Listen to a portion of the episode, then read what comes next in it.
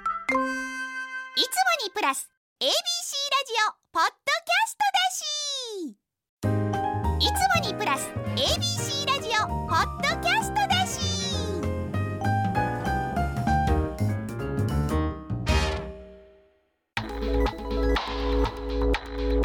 1 0 0 FM 九三三 ABC ラジオ今村翔吾山崎れなの言って聞かせて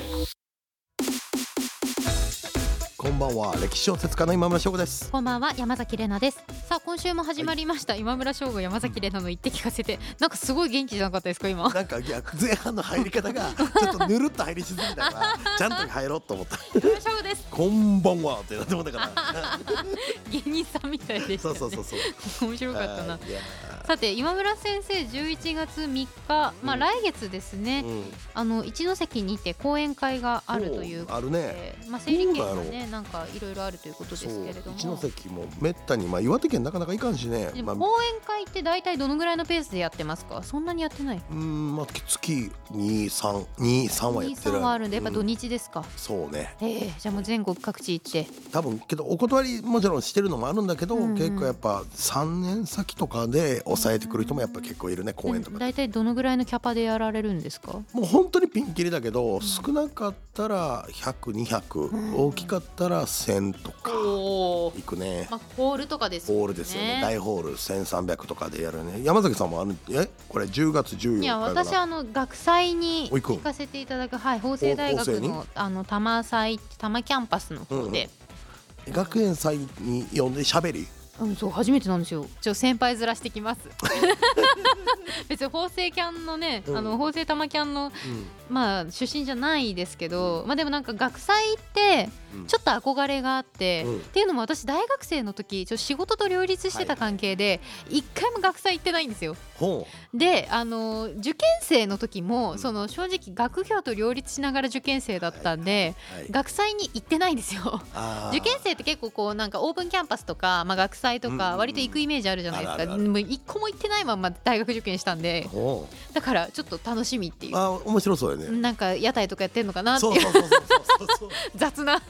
雑な雑すごい雑なイメージですやけけどど。けど俺高校が学祭があの派手というか結構気合入っとったから、うんうん確かになんかラーメンやったりとか焼きそばやったりとかなんかたこ焼きやったりとかやってたなみんな先生学祭とかって、うんあのそのゲストみたいな感じで出られたことありますあーけどねなんか学祭というより文化祭的なんが多いかあなーどっちかってえな何話すんですかいやなんかこう、まあ、将来社会に出ていくための、まあ、心構え的な話とかも多い最近はえー小説よりも。あええ前は歴史小説の話じゃなくてなくてどっちか歴史公演より夢系公演のが多い、へ俺はええ講演会も全般ですか全般そうやね、えー新新卒に、うんいわゆるなんかこうやっぱ暗い時代やから、うん夢的なまあこうちょっとまあ活気づけてほしいみたいなそうのですね需要が多いかな、えー、それって誰が、うんその今村先生にオファーされるんですかどういなやんで聞しょきうたい人はもちろんたくさんいると思いますけど、そのどういう経緯で講演会って決まっていくのかなと思あっーてけど行政とかは普通に事務所にオファーが来て、うんダイレクトに来てっていうパターンが多いし、う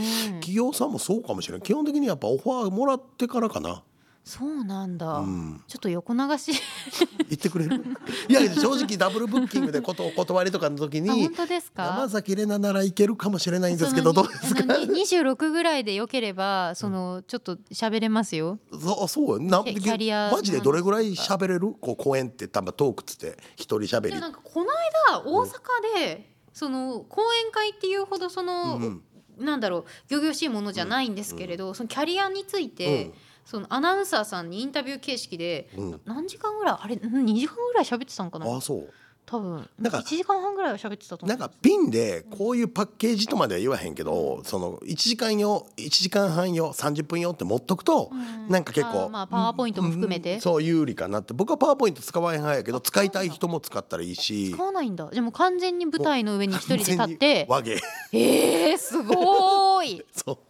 えー、そうだから僕も一応3から、うんまあ、この前100分やったけど100分はちょっとしんどいけど、うん90分までは一応やれるかなそれ最初のきっかけ何だったんですか何だだっったてんだろうそれってだってもう講演会のその経験がある方に今ってオファー来てるわけじゃないでそすうやか、ね最初は何だったんですか何だったんだろうけどやっぱ作家にっていうことでオファーが一発目来てで多分ね意外と公演6 90分やる人少ないみたいで,、うんでめっちゃ硬くなりがちとかが多いけど、うん多分いい塩梅に多分なってるんやろね、僕うがん硬いのと柔らかいのが最初地元とかですか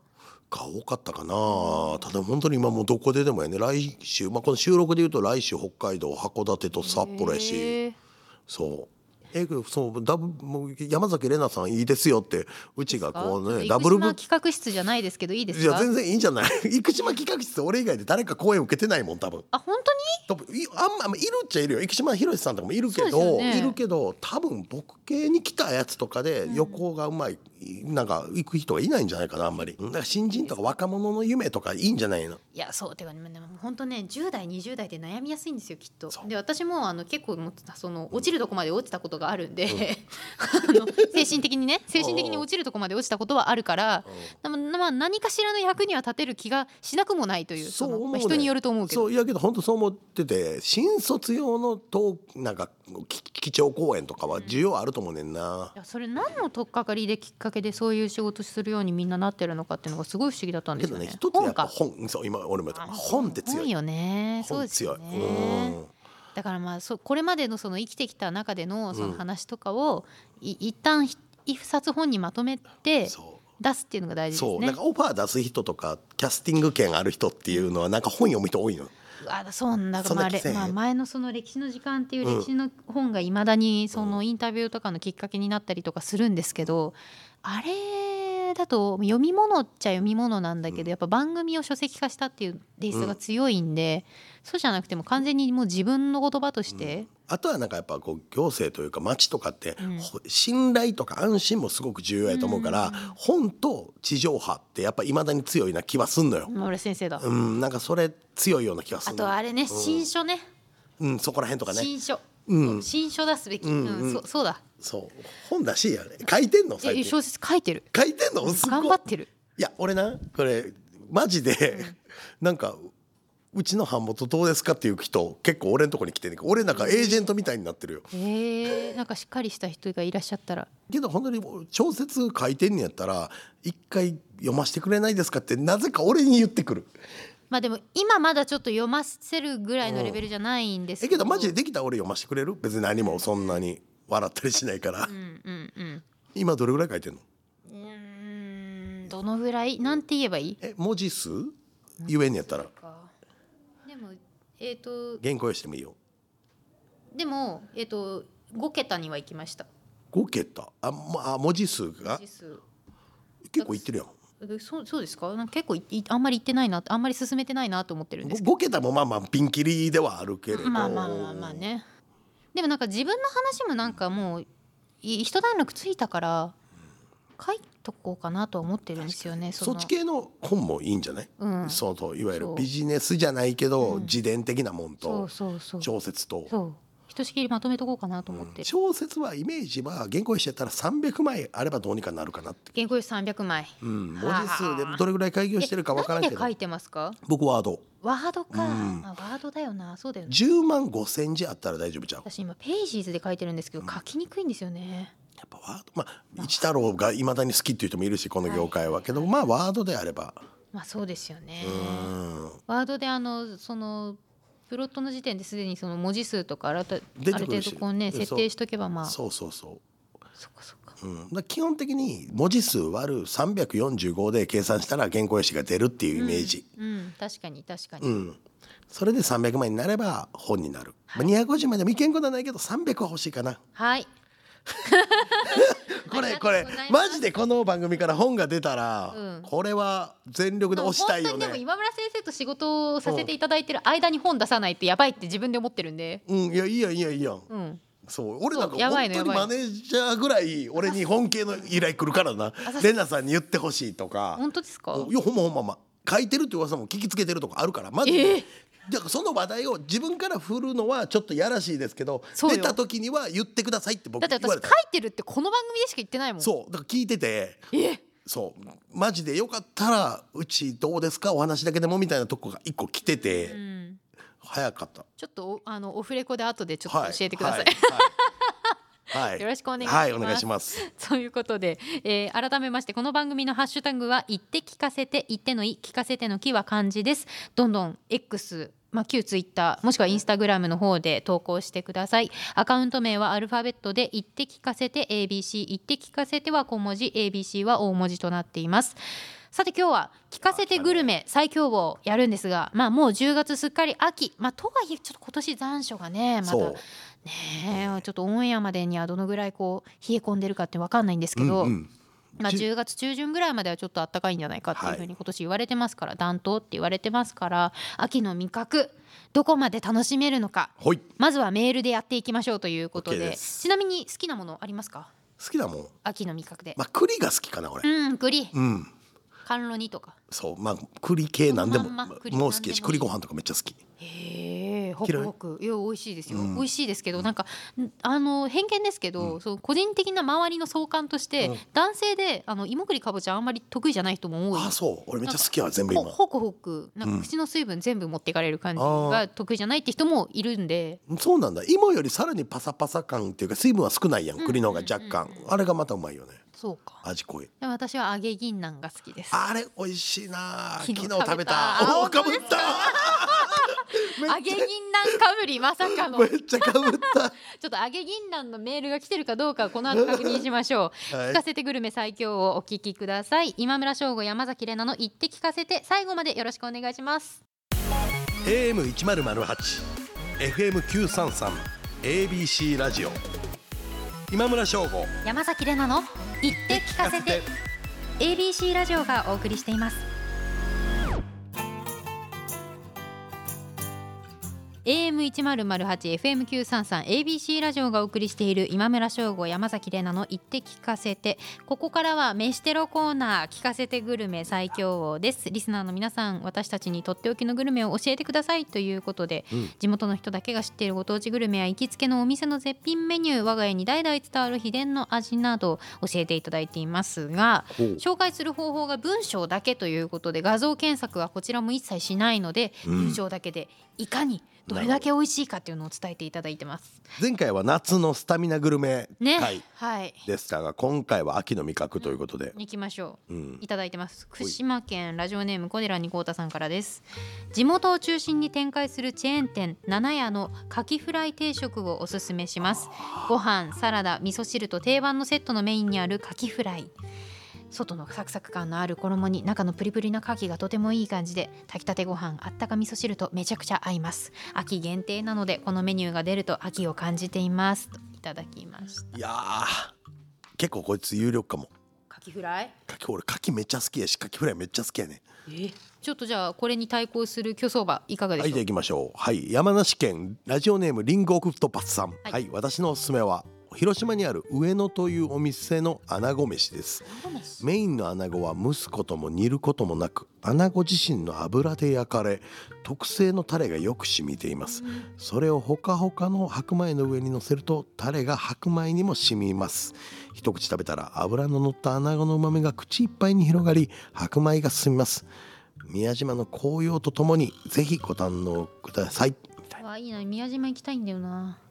上野って言ったからなんか東京のイメージをったけど広島の上だよねうっんていうで店もやねでもね広島牡蠣も広島あるんですよねそうそうね美味しいんですよ美ね味しい広島の牡蠣ねね柿はね知ってる今めめ一瞬めっちゃ話変わるけど柿い完全陸上養殖できるようになったんやえー、すごいそれ当たらへんらしいえー、そうなのノロウイルなんでえそのいわゆる海洋深層はい水はをい使ってやるから、い菌がいないから、ノロウイルスとかがゼロやねんて、で100%当たらない柿らしいうわ食べたいそでも美味しいのかなうで美味しいって言ってまあでも海洋深層水だからたまあ後に多分市場にまた出てくると思うけへどーすごい研究してはんなとへーいうことでさあどっちか穴子か柿かどっちなんだいってな筋肉みたいな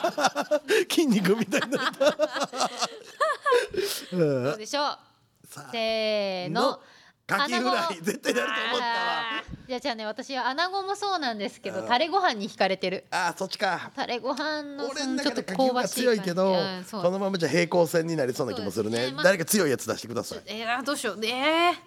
えー、どうしよう。なんか遊戯王みたいになってきたね甘い もの甘いもの俺のそうね。俺ゆの遊カー戯ド王だと思ってますよこっちは。あそうそえう東京都ラジオネームペスカトーレンさんからです。おい秋と聞くと誰もがサンマを思い浮かべるでしょう定番の塩焼きももちろん美味しいのですが私がおすすめしたいのはサンマの炊き込みご飯ですこれは結構洗ったお米に水昆布酒塩千切りにした生姜を入れグリルでしっかりと焼きうまみが凝縮されたサンマを半分に切ってのせます炊飯器でお手軽に作ってもよし土鍋でお米とサンマの様子を見守りながら作るのもよしサンマのうまみと程よい苦みが合わさった炊き込みご飯は格別です我が家では秋にサンマの塩焼きを食べ尽くした最後にいただいているので秋というよりは秋の終わりの定番メニューですこいつうわー美味しそうあー美味しそうてかなんか描写が上手上手ね上手うん、私昨日ちょうどうん、サンマの塩焼き食べたんですよ俺も食べてなんか俺らなんか食い物か一緒のとこいた一緒のとこ行ったあなんか変な疑惑出るやつ銀杏とサンマでかぶってくるって笑うまあ、な秋の味覚ですからねやっほんまぱよ秋限定メニューって書いてあると大体食べたくなりますからねうん、うんいやーああサンマどっちに行く行き行きましょうかはいせーのせーのサンマサンマうんおですですよねうまサンいマなんかねまあかきぐらいも好きやけど、ちょっと年重ねるごとにその苦味のうまさとかさ、今サンマ高級魚なんやろしかもであ今年ね全然取れないんですなよあでしかも細いんですよ取れてそもうそうそう、ん身がなそうだからサンマ食べたいないや美味しいですよねうんはいそうサンマが強いわそう今じゃあの俺のカード俺のカード、はい俺はこドロのーこの伏せていたカードを オープンするぜいドきローます千葉千葉県ラジオネーム素直なおなすさん僕が好きな秋の味覚はさつまいもですあ美味しい地元の茨城で作った焼き芋は最高中でも濃厚な甘さととろける食感がたまらない笠間焼き芋は砂糖を使ったぐらい甘くて地元に帰るたびに食べて職場にも持っていくほどですということで短くまとめていただきましたがいいですねわかりやすいうん、焼き芋美味しいよ焼き芋なね大学生の時うにん、あの電子レンジでチンする焼き芋をん大学の生協の電子レンジで作ってうんあの夜中まだ学校内に残ってる友達とかと一緒に食べたのを思い出しますあー干し芋も美味しいしねすごいあの茨城はおね金ない大学生の話おおかお金なバイトしてなかったかバイトとかいや一緒仕にやっ事てしるてもんてねね私仕事しとんのそうやねそうですよええけどそこで収入乃木普坂通でいたんのでね大学生よりもあったんじゃないのいやまあまあまあそりゃそうかもしれないですけどえそういう時っていい品のなんかこう別に友達はいいんやろうけど、あのなんか働いてんねんからおごってやみたいな人とかいないいないいないいないだって私もあの質素倹約 でしたからその武士のスタイルがねそううん服装とかそのうんグッチとかバレンシアガとかあのロゴ字に持つっていうよりはもうみんなに馴染むようなそのバスの中に一人そういう人間がいても全く分かんないような感じで、声かけられたりなかったの実際まあ、まあまあぼちぼちありましたけど、でもそのプライバシーの保護の観点でその大学在籍中はんキャンパス名言ってなかったんですよ、っていうか、うんまあ、学部の名前を公表してなかったので、なんか似てるけどそうかなみたいな感じの人が多かった、なるほどねでも知ってる人は知ってたって感じですかね。はいレナさんのスマホが落ちましたあすみません。どうでしょう。まあどっちかまあじゃあ行きましょうか、えーさんさんまとさんまとさつまあまいも。ジャンル違うのぶち込んでいったうーんはいせーのささんんままですよね。ちょっとうーん強いな。食べ物がねちょっとねはい、はい、次行きます。はい、行きましょえーラジオネームすずさん神奈川県の方からです私がおすすめしたい秋グルメは石川県金沢市にある和栗白つゆのモンブランです白つゆさんは住宅街にあるお店で表には大きな看板もなく本当にお店なのかなと疑いたくなりますが中に入れば木造建築とモダンが入り混じったおしゃれな空間が広がっていますこちらのモンブランはイートインとなり仕上げの栗クリーム絞りをテーブルの横で行いますそのため華やかな手さばきとともにふわっと香ってくる栗の香りを楽しむことができます肝心な味ですがうはい栗クリームだけでなく生クリームやメレンゲも甘さ控えめ栗本来の風味や甘み渋みをじっくりと味わうことができます1個が大きいのですが飽きることなくペロッといただけますお値段もなかなかお高いのですがそのお値段含めて優雅な気分が味わえますさっき栗好きっておっしゃってましたもん好ねき好き好き好きはいどどうですか文面読みますあかーどおういしぞいメニュやー美味しそうやなと思ったすっごい美味しそう俺もうクリクリーム絞りの時でなんじゃそりゃって言ってしまだっかたら横であの、ん細いあのクリーム絞りをううにゅうにゅうにゅってやってくれるってことですよねそうかだから今そのパフォーマンス込みでのねサーちょビっスと待って多これいですちょよっねと待ってこれ写真撮ろうえら俺来週か再来週金沢のはずやねんでもね私も10月金沢なんです金沢っていう10か、月まあ、金沢ええ なんやこれ怪しいぞ今日の放送は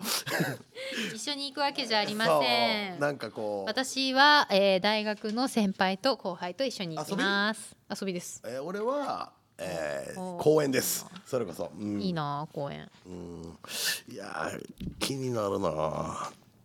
どうでしょうけどいいな公園って遊びで行くのに公園いいなっていうのはどんだけ仕事好きなんやって話になるよいやだっねていいじゃないですかい普ろんな通遊びの方が俺がいいなって言うやんうん、公で園も遊ぶだけだとやっぱ罪悪感あるんですよ、あそう、うん、えその次は講演会講演会に行ってその帰りに美味しいもん食べて帰ってくるっていうなのがなんかいいなって思あう、まあそれは分からんでもないうん、だなんか遊ぶだけで地方行って帰ってくるっていうことに対してちょっとまだ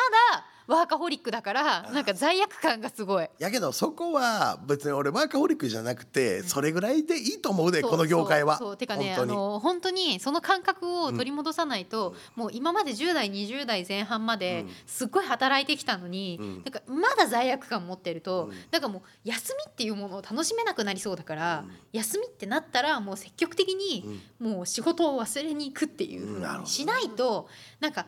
将来何かあった時と、まあ、例えばまあ家族ができましたとかってなった時に家族と一緒にいる時間に対してなんか仕事とか生産性を求めないと罪悪感を感じそうだからあーなんかその自分の今強制しにいってるちょっと、できるうん、しできるできる俺はもう俺けどあそうはいいと思うけど自分は難しいな俺でもメモしてる何かあった時そう面白いことがあった時にやっぱあエッセイにかけるかもとかラジオで喋れるかもってそうそ言うそうそうそうってなんだかんだ言ってメモしちゃうからこれは仕事だなっうて思う、ん、なんか俺も友達とかと、まあ、仕事人とかと喋って受けた話とかここで喋ろうとか思ってあーなるしまあそうなりますよねまあなっていくよね、ねえーさあどっち行きますか栗とサンマですよすごいなんか話行ったり来たりそうしてるけどどうしましょう栗様決まりました決まったせせーーののサンマあーここで俺ななんかサンマ昨日食べてうまいなと思っちゃったんよちょっとやっぱ様にしていいですかいいよ私も様にしたいかもじゃあねこれ収録が今ちょっとご飯時やからそうお腹空いてるんですよ、ねうんサンマ食べたいねえ昨日サンマほんと美味しかったんだよな美味しかったすだち絞ってねそうそうそうそうそうちょっとおろしつまんで一緒に食べ美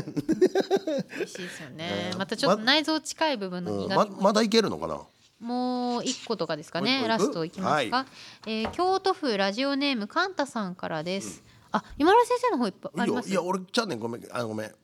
この方強そいや強そうじゃっていうより俺この方アレルギーやから絶対勝てへんと思うね俺これ俺梨アレルギーやああそうなんそうだ俺が票が入らへんからちょっとかわいそうかない一応紹介しまそうすしととこう三重県ラジオネームあずきの必要性さんから私が激推しする秋のグルメは梨です、シャキシャキとした食感と何といってもみずみずしい中にはジュースのような梨もあります特に好きな品種が軟水糖度が高く甘みが強く酸味がほぼなくこれこそジュースのように果汁あふれますし日持ちするのでいいですよじゃあ好きやのに食べられへんから一番嫌ないパターンやついつからですか梨あれる高校ぐらいからえー結構つ急に中学校ぐらいかな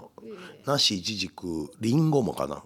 生では全部食べられないあね本当に、うんあじゃあちょっと気をつけますやけどこの前レナさんがくれたやつは奇跡的に全てかわしてきてたフルーツくれてあの柑橘系多かったそうそうそうそうそう多分ちょうど季節的にそうそそうの夏だったから柑そう橘やね類だったんだけどですキよウイとかブドウとかもいけんねんけどなぜかリンゴとかその辺がなんかダメ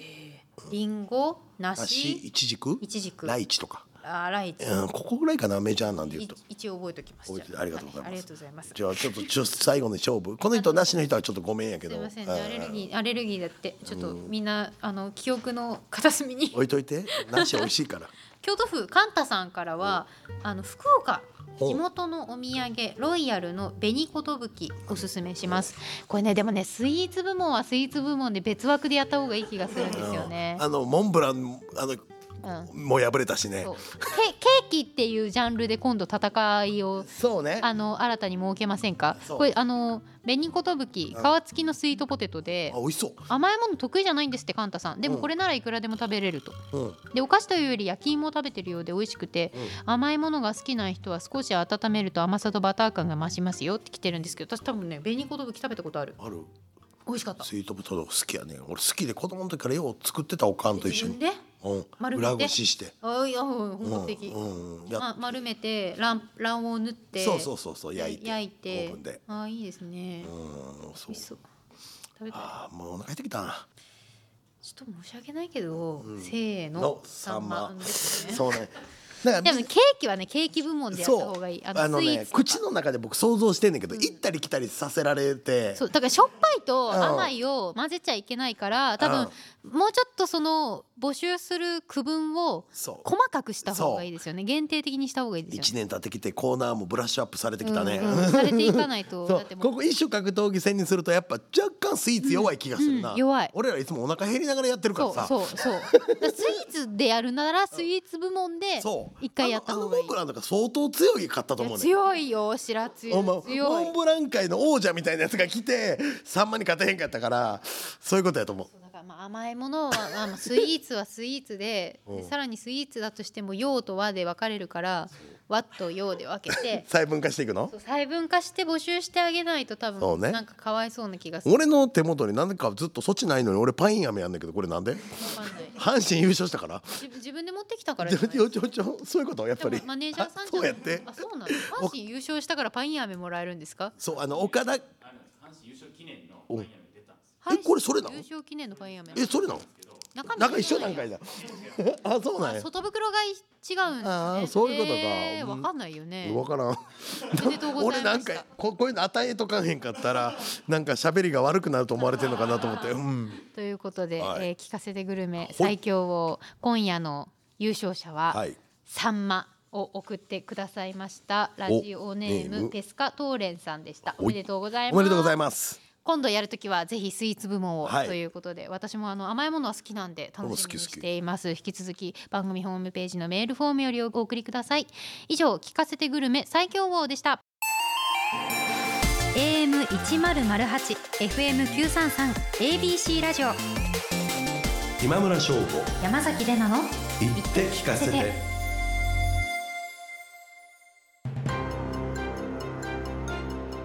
AM1008 FM933 ABC ラジオがお送りしている今村翔吾山崎怜奈の言って聞かせてエンディングのお時間ですでは今村先生まずお知らせお願いしますおい朝日新聞にて長官小説「ひとよ花子」が毎日連載中ですっていうのとあってっていうのと あと、えー10月15日、はい今週末16時から、えー北海道のこうちゃん4新川通り店で、えー私の新刊のサインをサイン会を行います百科の、うんえーぜひまだ募集してると思います先着50名ですのでぜひお問い合わせください北海道めったに行かないんでよかったら来てくださいはい、そして私山崎怜奈は、えー花子東京というウェブ媒体にてエッセイを連載していますそのエッセイの、えー昨年の冬までのまとめがフォトエッセイとして出版されています山崎怜奈の言葉のお裾分けぜひえーご購入いただけたらと思いますあとあのこの番組そうだ歴史の話うん結構頻繁に出てくるのに、あんまり言ってなかったんですけどあの NHK の E テレの方で、あのー偉人の年収ハウマッチっていう偉人たちの年収を予想して当てるっていやうってるね番組を谷原章介さんとやらせていただいてるんですけどあのそちらもなんだかんだ言って番組もう2年目とかになるのかうなんなのでぜひ皆さんここに告知が入ってないんやな見ていただきたいうんそう入ってなか った